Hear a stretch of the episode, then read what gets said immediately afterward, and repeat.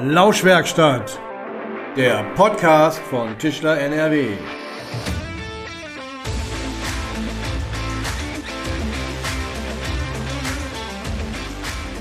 Hallo und herzlich willkommen in der Lauschwerkstatt.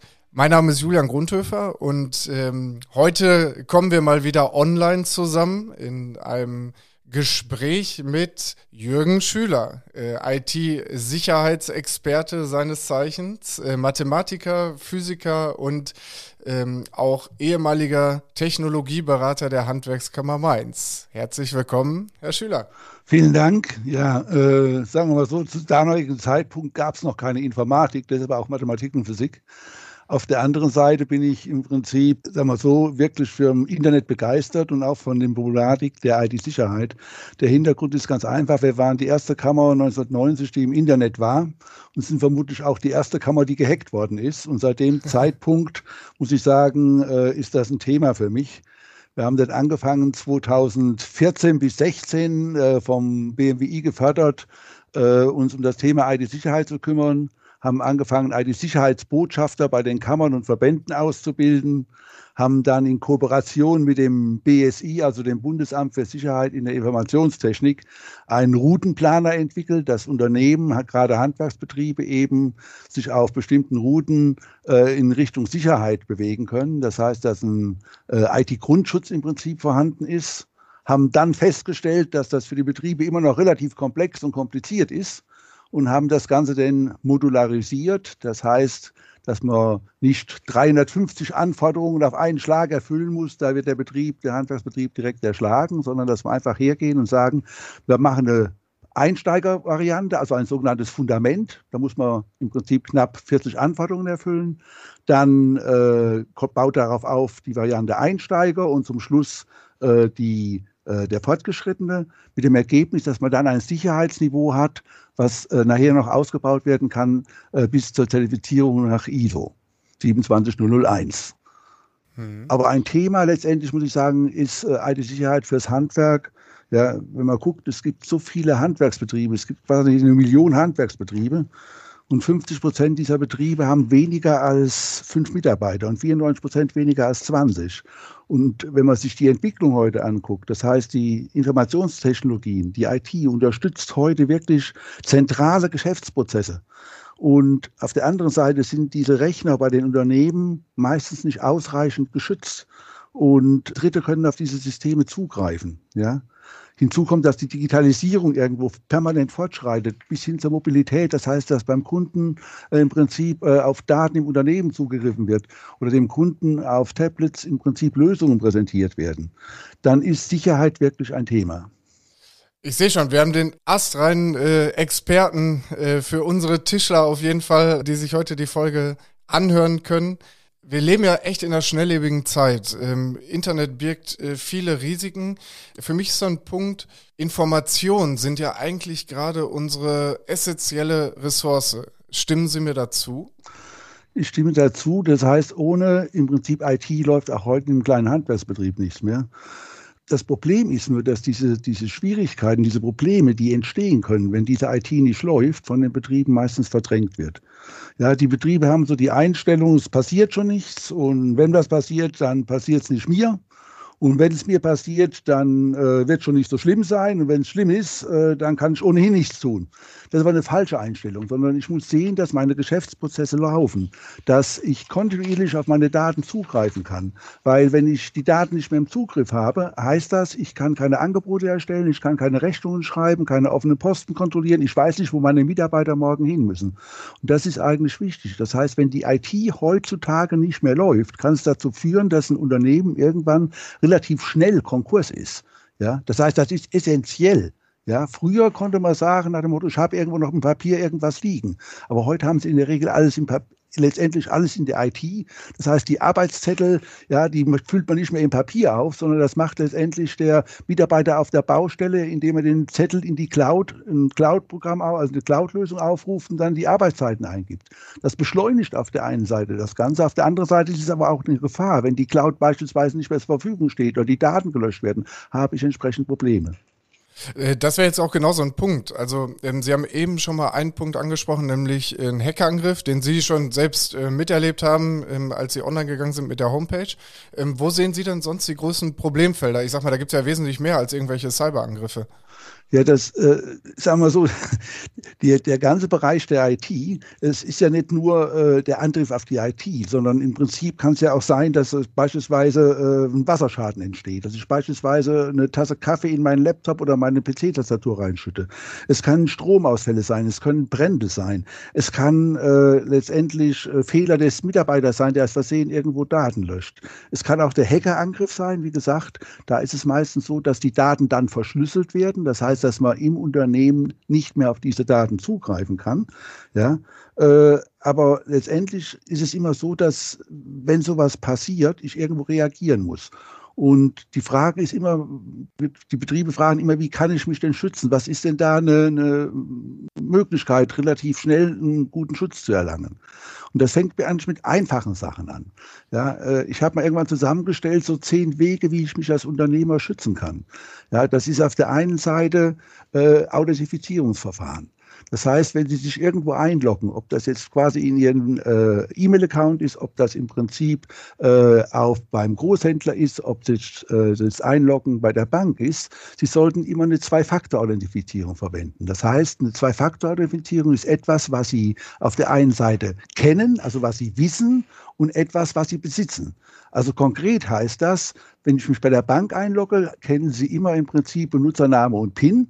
Und dann, wenn Sie eine Überweisung tätigen, brauchen Sie etwas, was Sie besitzen, nämlich eine EC-Karte, die Sie im Prinzip mit dem Gerät an den Monitor halten und dann entsprechend äh, eine Eingabe machen. Ja, wenn nämlich eine, eine Person auf äh, ihre Daten zugreifen kann, dann kann es hinkommen bis zum Identitätsdiebstahl, bis zum Warenbetrug. Ja, äh, ihr greift beispielsweise auf ihr E-Mail-Konto zu und dann versucht er woanders zuzugreifen kann er nicht, stellt er fest. Und dann sagt er, Passwort vergessen. Wo geht denn dieses Passwort vergessen, die Mail hin, wenn Sie das Passwort zurücksetzen wollen? Das geht wieder an Ihr E-Mail-Postfach, was er gehackt hat. Ja? Und dann kann das, wie gesagt, dazu führen, dass die komplette Identität bis hin zum Facebook-Account, äh, bis hin zu, so, also generell anderen Social-Media-Accounts, Instagram und sonst was letztendlich gehackt werden. Das ist eine Sache. Das heißt, nicht für alle alle äh, Dienste und alle Möglichkeiten, wo ich mich einlogge, dasselbe Passwort verwenden. Ja?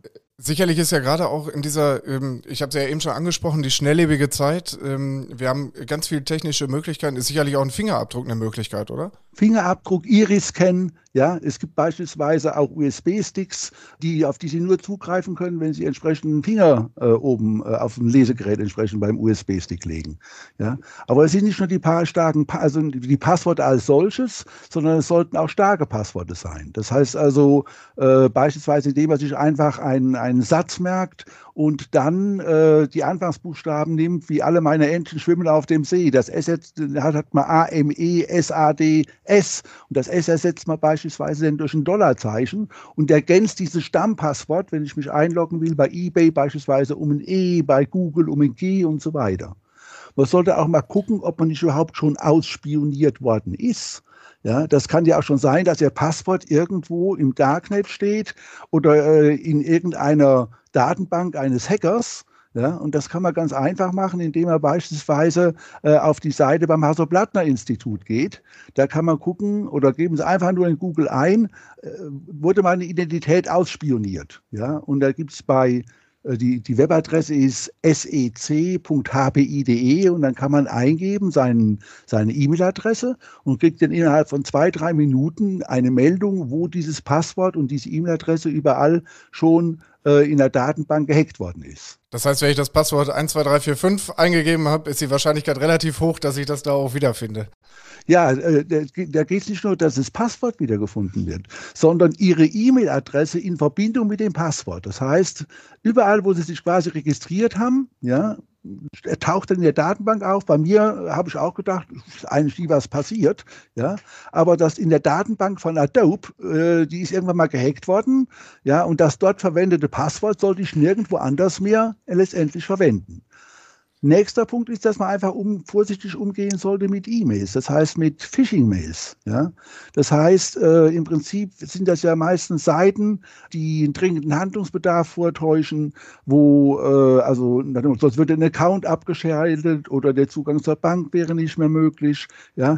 Die enthalten in der Regel einen Link zu einer gefälschten Webseite und äh, gefälschte Absenderadresse.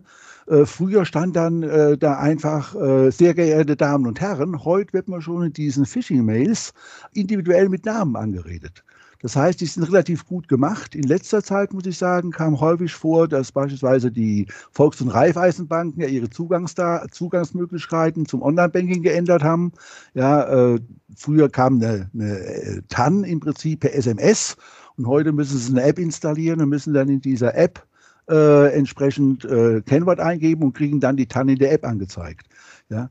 Das perfide ist, wenn sowas beispielsweise per SMS kommt, wenn Sie das dann in der SMS auf dem Handy lesen, können Sie noch niemals mehr oben den Absender genau, also die E-Mail-Adresse des Absenders äh, genau auf äh, anzeigen lassen. Es sei denn, ich drehe das Gerät waagrecht.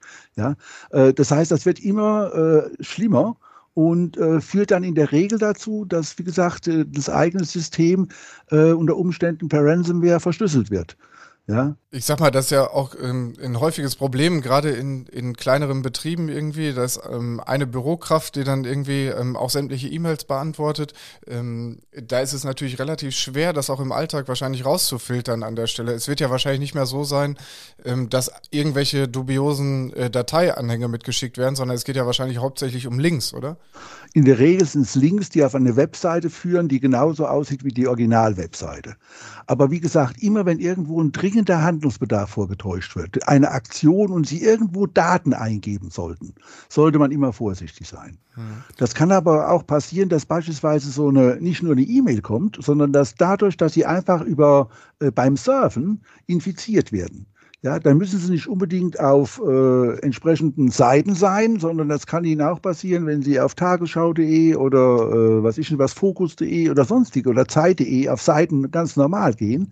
Wenn es da ein Hacker geschafft hat, die für zehn Minuten mit Schadcode zu infizieren, heißt das, allein das Angucken der Seite reicht aus, damit bei Ihnen Schadsoftware implementiert wird. Und deshalb ist es wichtig, dass Sie beispielsweise auch Ihren Browser immer aktuell halten, also den Firefox oder Edge. Das heißt, Sie sollten, man kann dort einstellen, dass der Browser automatisch abgedatet wird. Beim Firefox ist es so, Sie gehen oben auf das Hamburger Menü, also diese drei Striche, ja, und dann kann man hergehen und kann sagen Einstellungen und dann kann man einstellen automatisches Browser-Update. Man kann auch dort einstellen Schutz vor betrügerischen Webseiten, dass ich also gewarnt werde und Sachen nicht einfach downloaden kann. Ja, Dasselbe Problem hat man auch bei Add-ons im Browser. Im Browser, äh, wenn Sie auf einen äh, Film klicken, wird beispielsweise der Media Player aus, äh, aus, automatisch ausgeführt. Oder wenn Ihnen äh, beispielsweise in einer Mail irgendwo ein äh, Kontaktdaten mitgeschickt werden, wird das entsprechend äh, in die Outlook-Datenbank eingetragen, also iCalendar-Daten zum Beispiel. Und da kann ich aber einstellen, im Prinzip, wie damit umgegangen werden soll. Das heißt, bei mir habe ich, kann man, stellt man im Browser an, auch wie gesagt über Einstellungen, dass ich immer gefragt werde, melden möchte, wenn so ein Add-on eine Aktion ausführt. Ja, dann geht bei mir ein Fenster auf. Möchten Sie, dass dieser iCalc-Eintrag beispielsweise in den Kalender eingetragen wird äh, oder nicht? Ja, und das geschieht ja nicht automatisch. Also das ist ein weiterer Punkt. Ja, äh, um Gibt es eine, äh, eine Empfehlung für einen bestimmten Browser? Jein, sagen wir mal so. Ich nutze äh, Firefox oder Mozilla, äh, weil da die Einstellungen, äh, Einstellungsmöglichkeiten relativ äh, weit gehen. Sagen wir mal so, äh, es gibt ja die andere Variante, ist Edge oder äh, Chrome. Chrome ist halt Google und Google ist, sagen wir mal so, sehr datenhungrig. Ja? Einstellungen kann man aber in allen Browsern letztendlich machen. Okay. Wie gesagt, das okay. ist aber nicht nur der Browser, das ist aber auch, wie, wie ich versuche einfach mal zu erzählen, wie man an so Daten von Unternehmen drankommen kann. Das ist auch der Router. Ja, in der Regel bieten ja die, die Unternehmen auch äh, für die Gäste oder die Kunden entsprechenden Zugang ins äh, äh, WLAN des Unternehmens ein. Ja, und das sollte man das entsprechend auch verschlüsseln. Das heißt auch für, den, für die eigenen Mitarbeiter. Normalerweise, äh, früher hat man gesagt WEP, Verschlüsselung, dann kam BPA, BPA 2, mittlerweile ist der Standard schon BPA 3. Das heißt also, dass sonst könnt, greift jemand auf den Router zu, ja, und was man auch machen sollte, ist die Firmware des Routers immer auf dem aktuellen Stand halten. So ein Rechner hat ein Betriebssystem, so eine Hardware hat eine sogenannte Firmware. Und zwar, warum ist das wichtig? Da ist beispielsweise ein Unternehmen in Erfurt gehackt worden, weil am Router hängt hinten auch die Telefonanlage dran. Und äh, so eine Firmware schließt Sicherheitslücken. Und wenn man diese Sicherheitslücken nicht schließt, kann ein Hacker quasi auf diesen Router zugreifen. Was hat er da gemacht? Der hat eine Rufumleitung programmiert, hat vorher erst Sonderrufnummern in Somalia gemietet. Das heißt, jeder Anruf in Somalia kostete 5 Euro. Davon hat 20 Cent im Prinzip äh, die Deutsche Telekom bekommen und 20 Cent der Anbieter in Somalia. Die anderen 4,60 Euro gingen an den Hacker. So, dann hat er am Wochenende, nämlich freitags um 18 Uhr, die Rufumleitung aktiviert der Inhaber war am Samstag noch da, der hat gar nichts gemerkt, weil es hat ja auch kein Telefon gestellt, kann ja auch nicht. Und dann hat der Hacker permanent quasi mit unterdrückter Rufnummer den Betrieb angerufen. Das Ergebnis war eine Telefonrechnung von über 100.000 Euro. Und versuchen Sie mal aus dieser Nummer rauszukriegen, äh, rauszukommen, weil Sie können ja gar nicht im Prinzip feststellen, äh, wer da angerufen hat, weil der hat das mit unterdrückter Rufnummer gemacht. Ja? Deshalb Wahnsinn. sollte man, wie gesagt, seine Firmware immer aktuell halten. Das ist also sehr wichtig beim Router. Das ist ja auch ein genereller Punkt, den, den, Sie ja eben auch schon beim Browser angesprochen haben. Also es geht ja, glaube ich, generell auch darum, äh, seine Software aktuell zu halten. Da geht es ja auch um äh, Windows, damit ähm, aktuelle ähm, Sicherheitszertifikate runtergeladen werden und so weiter, ähm, dass man seine Software aktuell hält, nehme ich da an. Da gibt es beispielsweise kostenlose Software, also das, teilweise machen das auch die Antivirenprogramme, die sagen, hier aktualisieren wir die Programme auf dem Rechner.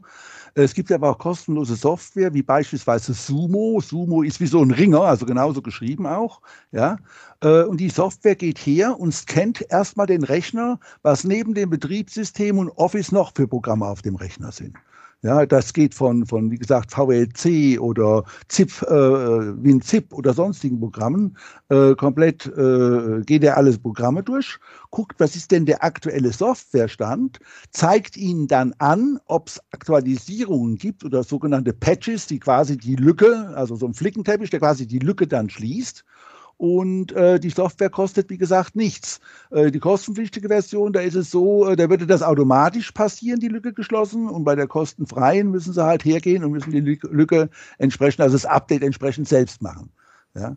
Aber das okay. ist, wie gesagt, ein wichtiger Punkt. Da, da gibt es also auch Lösungen. Wie gesagt, teilweise machen das auch die Antivirenprogramme. Genau, das ist jetzt der nächste Punkt, nämlich auch die Antivirenprogramme. Ähm, haben Sie da eine besondere Empfehlung? Also ich habe jetzt ein paar Mal ähm, gelesen, dass eigentlich der Windows Defender, der schon äh, mit Windows mitgeliefert wird, eigentlich ein super Programm ist. Ähm, Gibt es da von Ihrer Seite eine Empfehlung? Es ist wirklich ein super Programm. Es gibt eine Webseite, die testet quasi die Anti-Malware-Software und da hat Windows Defender entweder als bester oder als zweiter abgeschnitten. Sonst gibt es so Philosophien, die einen sagen Norton Utility, die anderen sagen Kaspersky, die dritten sagen Avast, die vierten sagen Avira. Also ich muss sagen, ich nutze den Windows Defender und bin da bisher mit sehr gut gefahren. Ja, wie gesagt, wichtig ist halt, dass man den aktuell hält, aber da sorgt Microsoft schon für. Ja, äh, dass man da äh, wenigstens, äh, sagen wir so, die, das Problem ist natürlich, sie sind trotz Antivirenprogrammen nicht 100% geschützt. Äh, warum nicht? Weil äh, der Hersteller der Antivirensoftware muss ja erstmal mitbekommen, dass irgendwo wieder eine neue Ransomware im Umlauf ist. Das heißt, ein oder zwei oder vielleicht auch hundert Leute fallen drauf rein. Damit äh, erhält der äh, Antivirenhersteller die Information, es gibt einen neuen Trojaner und mit der nächsten äh, Auslieferung oder Abfrage der entsprechenden Dateien, die, damit sie ihr System ja aktuell halten, wird dann auch die Möglichkeit der Erkennung wieder ausgeliefert. Aber wie gesagt, ein paar haben immer verloren. Was noch wichtig ist, äh, ist beispielsweise auch die Verschlüsselung. Äh, wenn Sie mal hergehen, äh, der, der, der Betrieb hat einen Laptop, der hat USB-Sticks oder hat von mir das Backup auf USB-Platten. Ja? Wenn so ein USB-Stick im Prinzip verloren geht, heißt das, ein anderer kann auf diese Daten zugreifen. Und das bedeutet, was kann ich dagegen tun? Ich kann hergehen und kann quasi die kompletten USB-Stick verschlüsseln gibt es auch ein Programm, was bei Microsoft sogar mitgeliefert wird. Das ist der BitLogger. Ja, und wenn ich her, dann kann ich hergehen und sagen, diesen USB-Stick äh, tue ich mit äh, BitLogger verschlüsseln. Das heißt, äh, wenn ich auf die Daten auf den USB-Stick zugreifen will, muss ich erst das Kennwort eingeben. Nachteil beim BitLocker ist, ich kann immer nur komplette Laufwerke verschlüsseln, also einen kompletten USB-Stick, komplette externe Platte. Ja. Und da gibt es aber eine andere Möglichkeit. Es gibt äh, die Software VeraCrypt, heißt die. Äh, wie gesagt, auch kostenlos. Und da kann ich einfach, man sagt, Container oder Ordner anlegen. Ja, da sage ich, der Ordner ist beispielsweise 5 Gigabyte groß. Ja, den erstelle ich einmal, versiehe den mit einem Passwort und dann kann ich den einbinden in den Rechner. Das heißt, ich kann sagen, dieser Ordner ist künftig Laufwerk G für geheim. Den binde ich morgens ein und dann kann ich mit dem Laufwerk G arbeiten den ganzen Tag wie mit normal einem Laufwerk auch. Das heißt, alle Daten drauf speichern. Und abends sage ich, tu den wieder trennen und wenn ein anderer, wie gesagt, versucht zuzugreifen, kann er nichts mit anfangen. Oder wenn gesagt, dasselbe bei einem USB-Stick, ich kann sagen, hier, erzeuge auf dem ganzen USB-Stick oder auf Teilen des USB-Sticks so einen Container, so einen Ordner. Ja? Und wie gesagt, bei mir auf meinen USB-Sticks ist immer eine Datei, eine Textdatei. Und da steht drauf, wenn Sie den USB-Stick finden, rufen Sie bitte folgende Handynummer an. Und der Rest ist ein Container und in diesem Container sind die Daten alle verschlüsselt. Denken Sie mal dran, das Auto wird aufgebrochen, der Laptop wird geklaut. Ja, das sind die Kundendaten letztendlich weg. Ja, und wie gesagt, so eine Verschlüsselung ist keine Aktion. Ja, die muss man einmal nur durchführen. Äh, und wo wir bei USB-Sticks sind, Sie sollten auch nicht jeden USB-Stick in den Rechner reinstecken.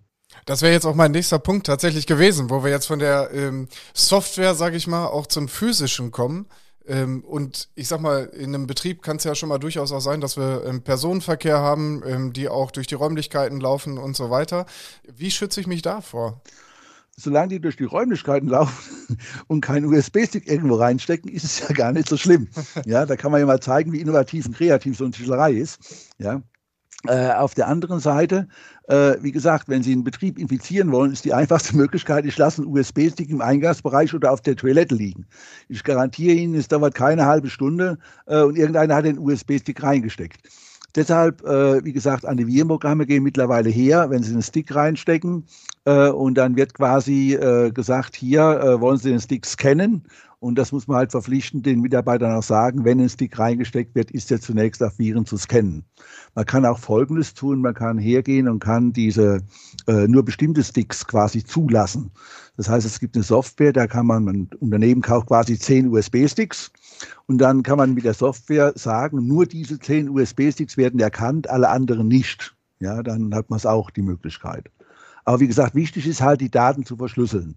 Und dann sind wir an dem Punkt, was passiert, wenn es zu spät ist? Wie reagiere ich? Was muss ich machen? Oder kann ich im Vorfeld vielleicht schon ähm, gewisse Dinge festlegen, was passiert, wenn?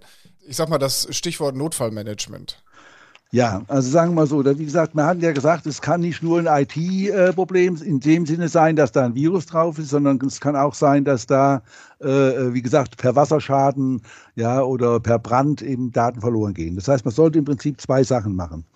Äh, ein sogenanntes, man sagt, Notfallvorsorgekonzept erstellen.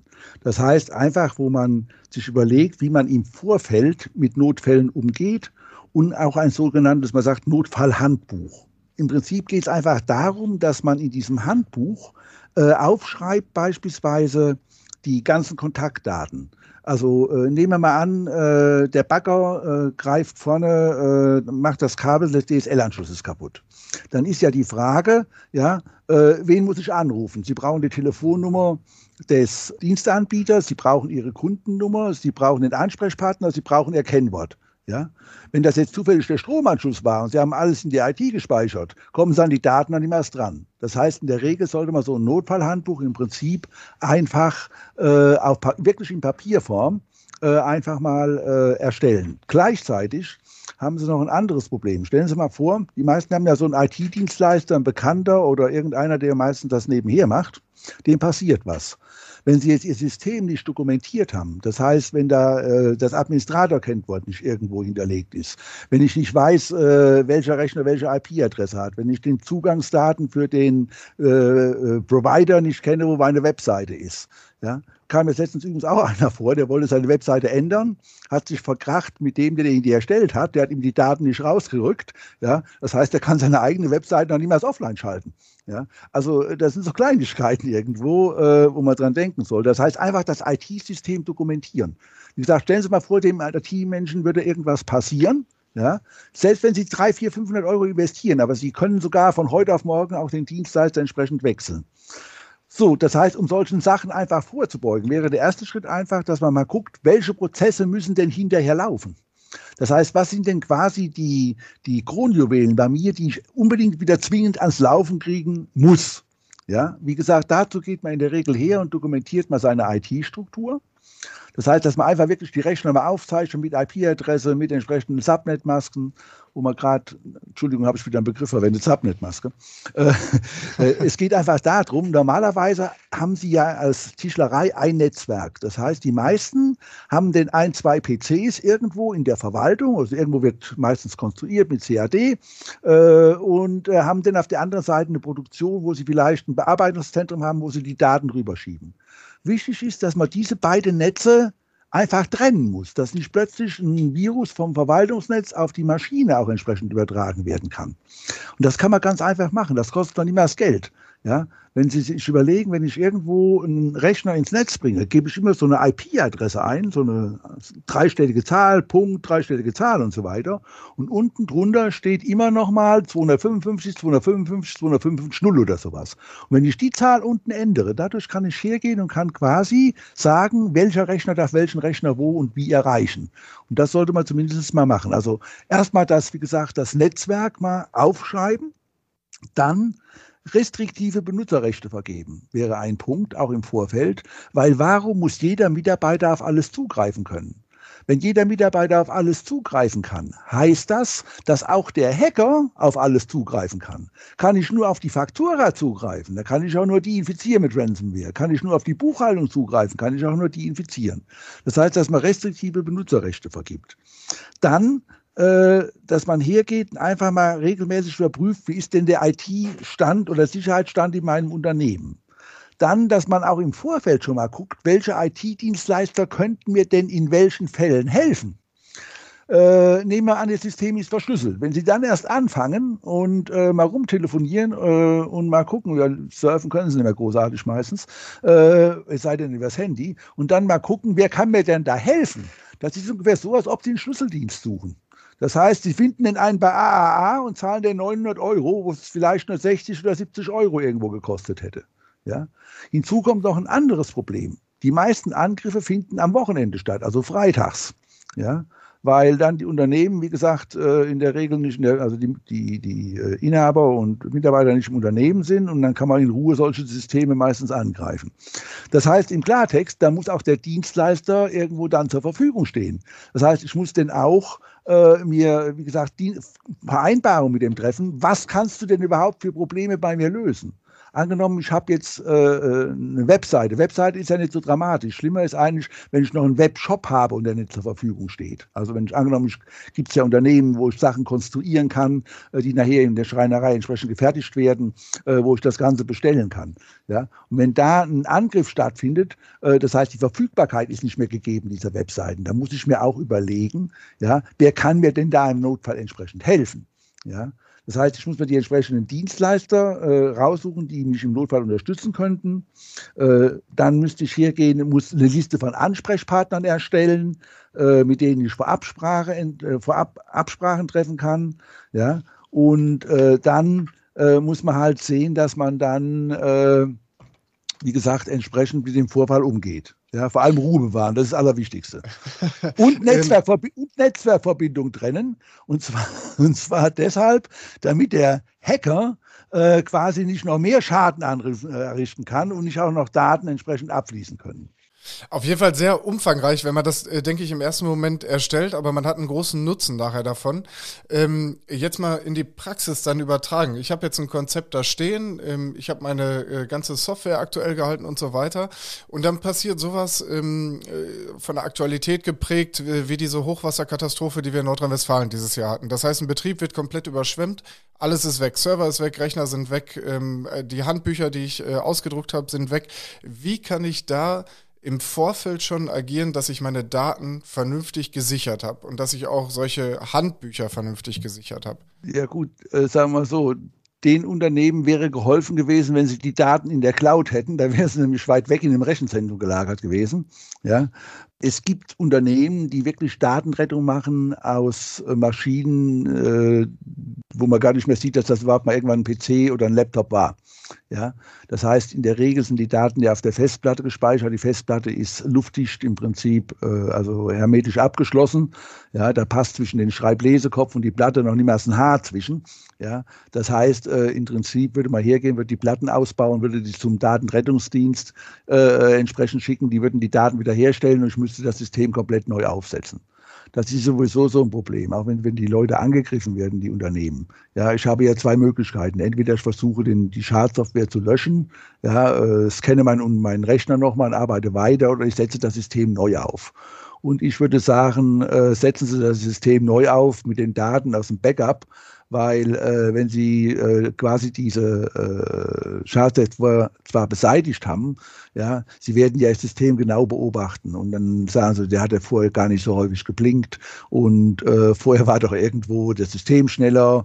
Äh, das ist, wie gesagt, die Leute, bei denen mal eingebrochen worden ist, die machen den Hochsicherheitstrakte draus und genauso ist das bei der IT. Sie trauen ihrem eigenen System nicht mehr und deshalb, wie gesagt, immer wenn so ein Angriff war, würde ich Ihnen wirklich den Betrieben empfehlen, System neu aufsetzen, eine möglichst sauberes Backup wieder einspielen der Daten und ich muss ja nicht alles sichern. Ja, ich muss dann das Betriebssystem sichern, die Branchensoftware sichern, äh, sondern ich brauche ein oder, oder die, die, die Artikelstämme der Großhändler. Ja, ich brauche eine ganze, hätte ich, kann ich anrufen und sagen, kann man die Daten wieder runterladen äh, auf mein System. Ja, die, das Betriebssystem äh, kann ich auch äh, locker wieder einspielen. Auch die Branchensoftware kann ich locker wieder einspielen. Ja, wichtig sind die Daten. Und da ist noch das Hauptproblem letztendlich aus meiner Sicht die Leistungspositionen. Das heißt, die Verknüpfung von Load und Material. Ja, äh, ich, ich nehme mir ein Beispiel aus dem Elektrobereich. NYM 3 mal 1,5 auf Putz verlegt. Da ist das Kabel drin, da ist die Schlauchstellen drin, das sind acht Arbeitsminuten drin. Ja, äh, und so ist es in Tischlerei ja genauso nach dem Motto, irgendetwas entsprechend furnieren äh, oder, oder sonst herstellen. Ja, es sind Maschinenstunden drin. Ja, die sind aber nicht bei allen Leuten gleich. Das heißt, im Prinzip muss ich diesen Leistungskatalog letztendlich speichern und die Daten der Kunden. Ja, wie gesagt, die, die, die Material Stämme von Großhändlern kann ich locker wieder einspielen. Ich brauche ja nicht alles zu speichern.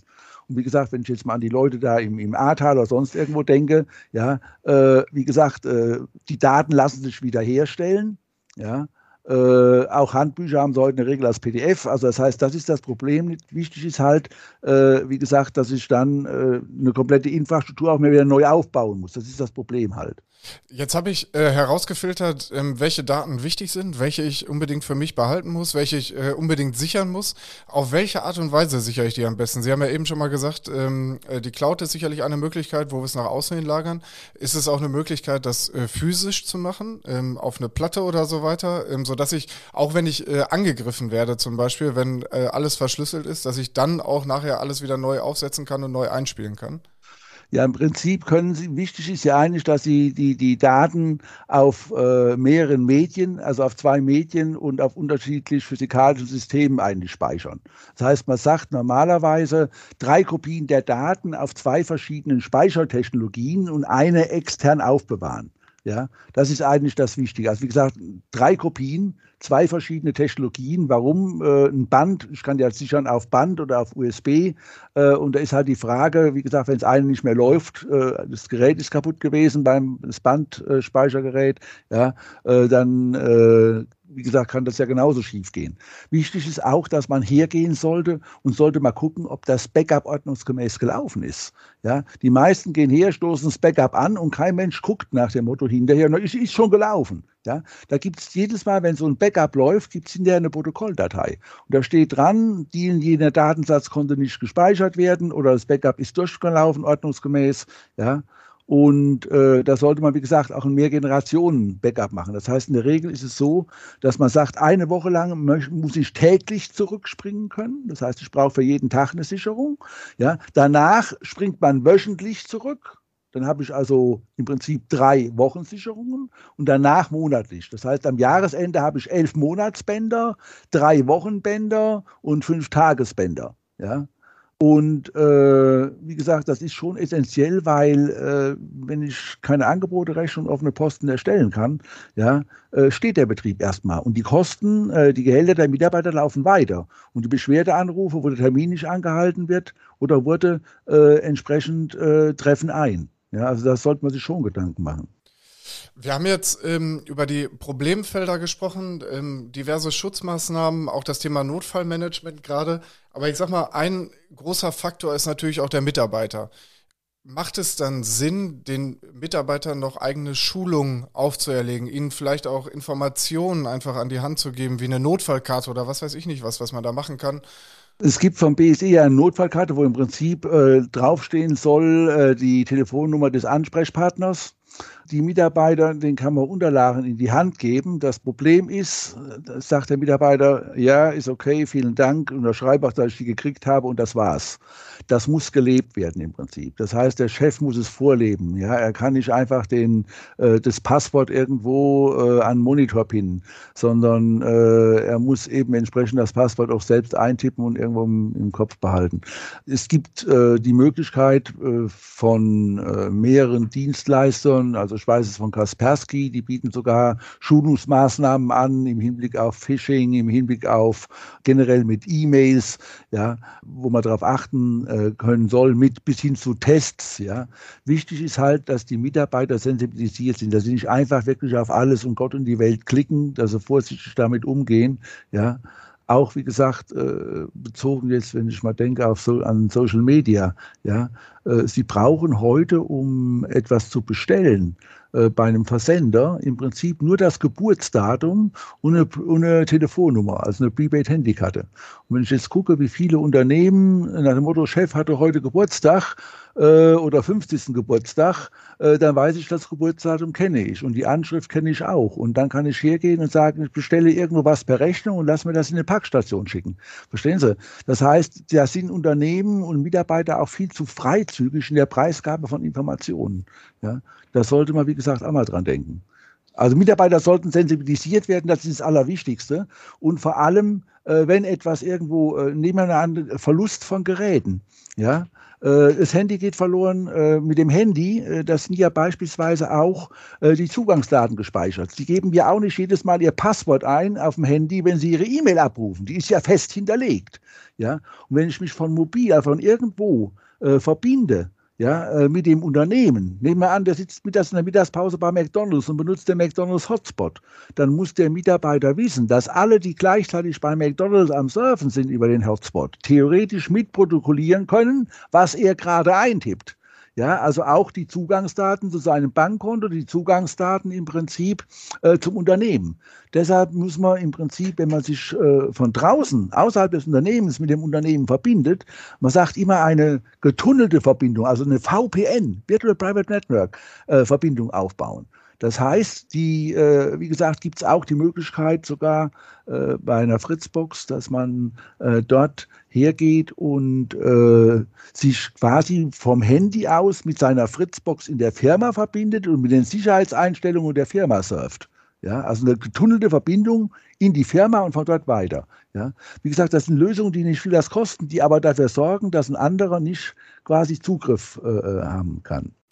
Und auf jeden Fall ganz wichtig, einfach die Mitarbeiter dazu sensibilisieren an der Stelle, dass sie genau wissen, wo einfach da die Schwierigkeiten sind ne, und ähm, wie man damit umgeht. Einhergehend mit dem Thema ähm, IT-Sicherheit ähm, ist sicherlich auch das Thema äh, Recht in dem Zusammenhang.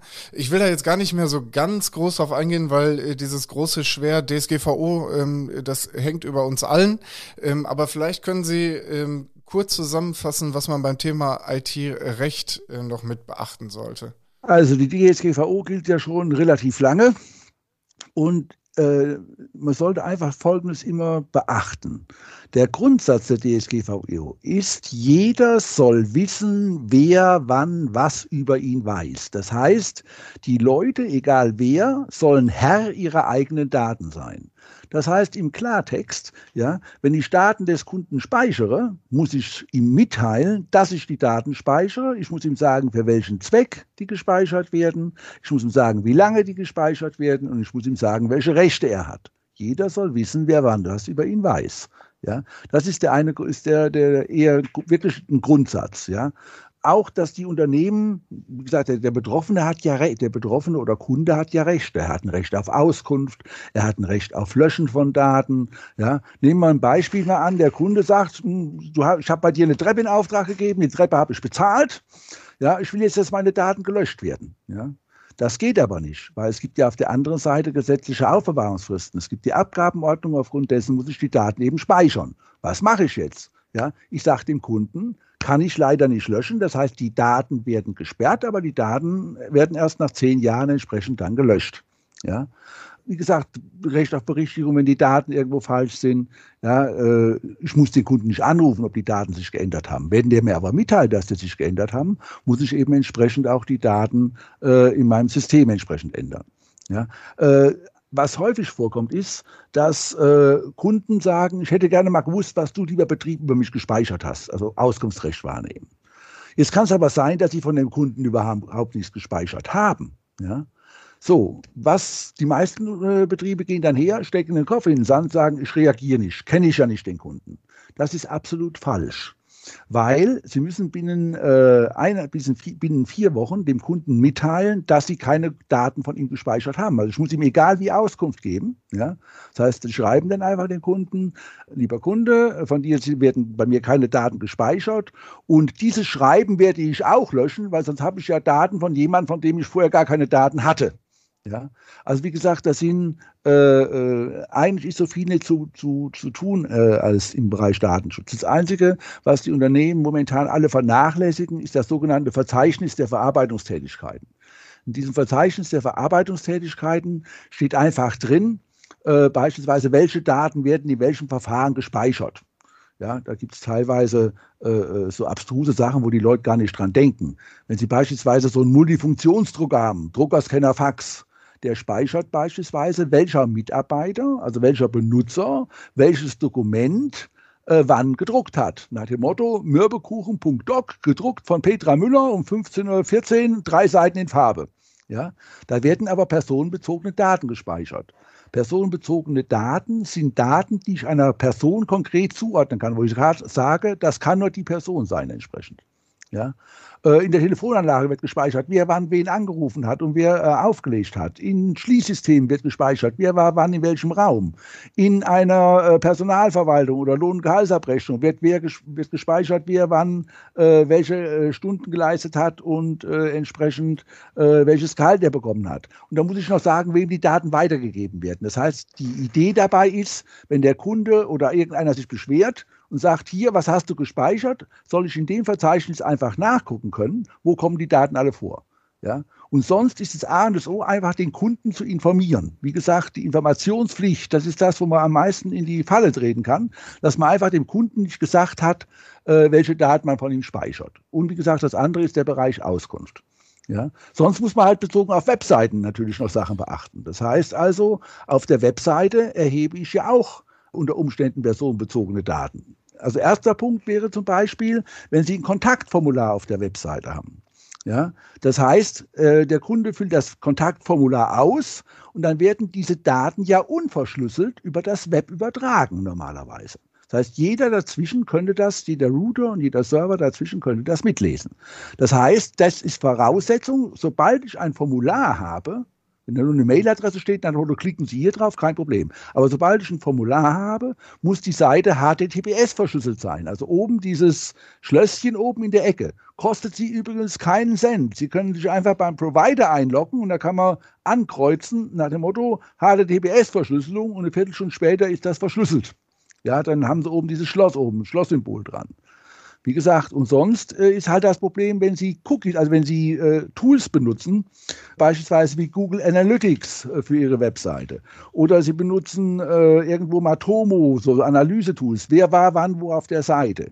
In dem Moment müssen Sie den Kunden darauf hinweisen. Jeder soll wissen, wer wann was über ihn weiß. Sie wissen ja jetzt, dass er da war. Und jeder Webserver speichert beispielsweise mit, welche IP-Adresse war da, mit welchem Webbrowser war er da, also war das Edge oder Firefox, mit welchem Betriebssystem war er da, war das entsprechend von einem Handy aus oder von einem entsprechenden äh, PC aus.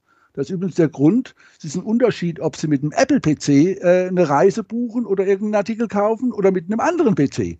Da kann es nämlich in der Regel sein, dass beim Apple-PC stellen die ja fest, dass das ein Apple ist, das Produkt teurer ist, als wenn sie das mit einem normalen PC kaufen.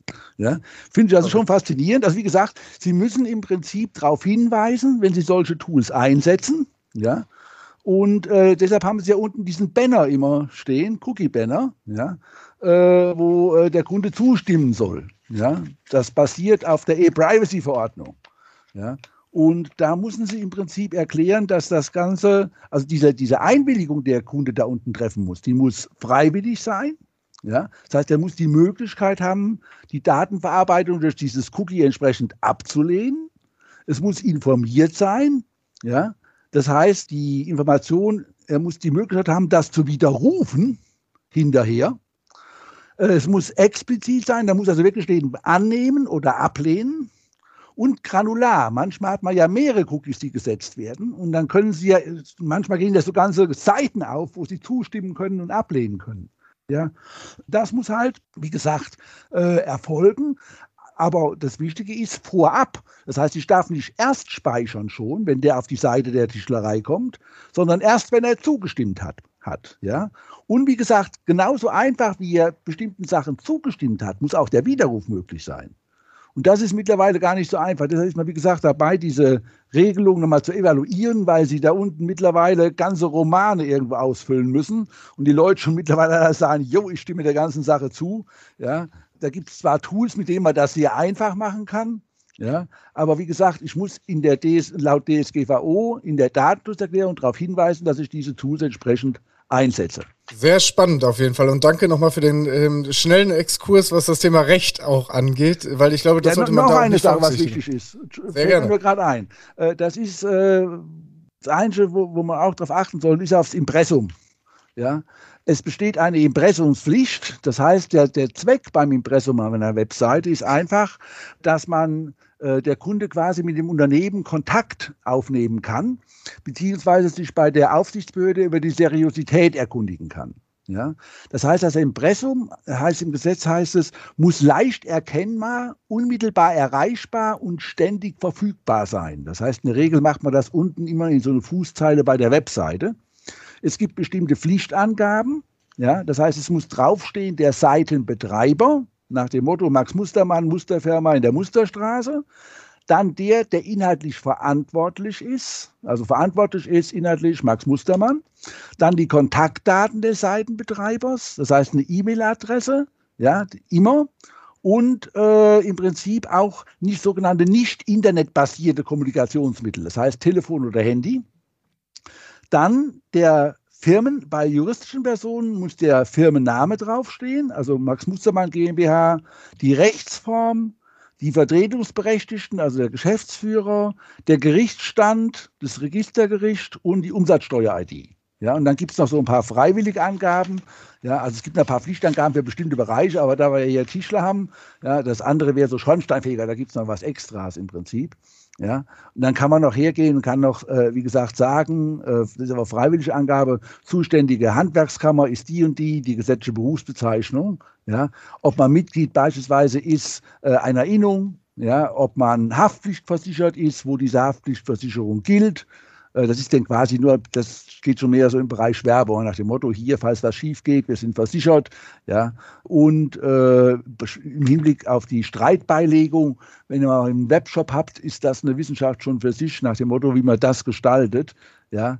Also gerade wenn ich noch Online-Händler bin. Aber das sind die Pflichtangaben des Impressums im Prinzip. Ja, und das ist, da kann man also, wie gesagt, abgemahnt werden. Ja, aber äh, sonst wie gesagt, darauf achten einfach, wenn ich, wie gesagt, die DSGVO nochmal drauf zurückkomme, jeder soll wissen, wer wann was über ihn weiß. Und immer wenn Sie irgendwo Daten speichern und irgendwo tut Ihnen das ein Bauch ein wenig weh und sagen, irgendwas stimmt doch, verstehen Sie, Sie haben ein schlechtes Bauchgefühl, kann ich Ihnen sagen, in der Regel trügt das nie. Weil entweder dürfen Sie nicht speichern, ja, die Frage ist ja, wann darf ich speichern? Ich darf dann speichern, wenn ich äh, beispielsweise im Rahmen vorvertraglicher Maßnahmen das heißt, wenn der Kunde anruft und sagt oder schreibt mir eine Mail und sagt, hier, ich hätte gerne ein Angebot, darf ich die Daten speichern. Ich darf die Daten speichern zur Durchwicklung, äh, Durchführung und Abwicklung von Verträgen. Darf ich die auch speichern? Ja?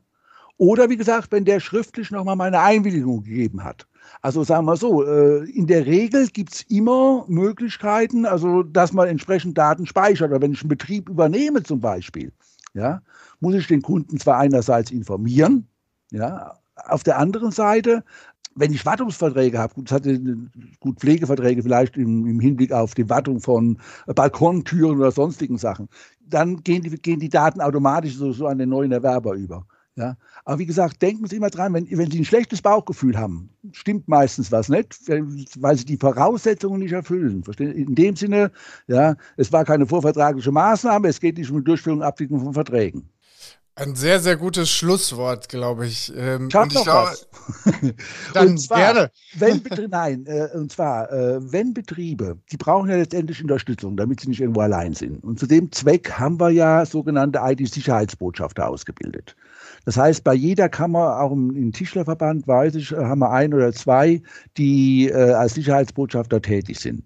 Das sind also letztendlich erfahrene Berater, die auch das Vertrauen der Handwerkskammer genießen und die Handwerksbetriebe unterstützen sollen. Ja, das heißt, die sollen im Prinzip die Sache anpassen und vor allem neutral beraten. Ja, das heißt, Ziel ist es, dass die Sicherheitsbotschafter die Betriebe wirklich unterstützen. Die beraten kostenlos von der Checkliste bis zum Festlegen eines Sicherheitsniveaus. Ja, äh, und unterstützen, sind ja quasi Mittler zwischen dem Dienstleister auf der einen Seite und dem Betrieb auf der anderen Seite. Das heißt, die übersetzen im Prinzip einerseits die Wünsche des Betriebs und äh, die Angebote des Unternehmens. Ja, und deshalb sollte man die eigentlich in Anspruch nehmen. Wie gesagt, bundesweit gibt es 70 Stück, können Sie finden auf www.it-sicherheitsbotschafter.de, ja, oder hier über den Verband, über euch. Ja, und äh, wie gesagt, die sollen die Betriebe einfach unterstützen und das ist wichtig. Sie sind nicht allein gelassen. Eben, perfekt. Da haben Sie mir das Schlusswort schon fast vorweggenommen, weil ich wollte noch darauf hinweisen, der äh, Dr. Fabian Schnabel ist da bei uns für verantwortlich, äh, der das äh, bei Ihnen erfolgreich absolviert hat. Ähm, und für unsere Betriebe ansprechbar ist. Aber ich glaube, ähm, wir haben jetzt echt viele Informationen zusammengetragen schon mal. Das heißt, ähm, wir sind jetzt gerade zu Beginn des Jahres 2022. Äh, das heißt, äh, die Betriebe haben jetzt ganz, ganz viele Informationen bekommen und haben, glaube ich, eine schöne Hausaufgabe, dieses Jahr anzugehen und ihre IT zu überprüfen, ähm, weil sie jetzt echt viel an die Hand bekommen haben. Herr Schüler, ich danke Ihnen vielmals. Das war richtig informativ, richtig gut für die Betriebe, ähm, dass Sie dort echt Ihren Ansatz finden und ein sehr sympathisches Gespräch. Dankeschön. Ja, bitte gern geschehen. Und wie gesagt, an die Betriebe fangen Sie an. Kleine Schritte führen auch zu einem Ergebnis. Ja? Nur zu sagen, das erdrückt mich alles, nach dem Motto, ich lasse es lieber sein, hilft Ihnen nichts. Starten Sie, wenden Sie sich an den Fachverband hier und ich danke auch fürs Gespräch. Und auch an alle Hörerinnen und Hörer da draußen ähm, ein Dankeschön fürs Zuhören. Wenn noch Anregungen, äh, Kritiken oder Fragen sind, gerne eine E-Mail an lauschwerkstatt.tischler.nrw. Und ansonsten sage ich bis dahin in der Lauschwerkstatt.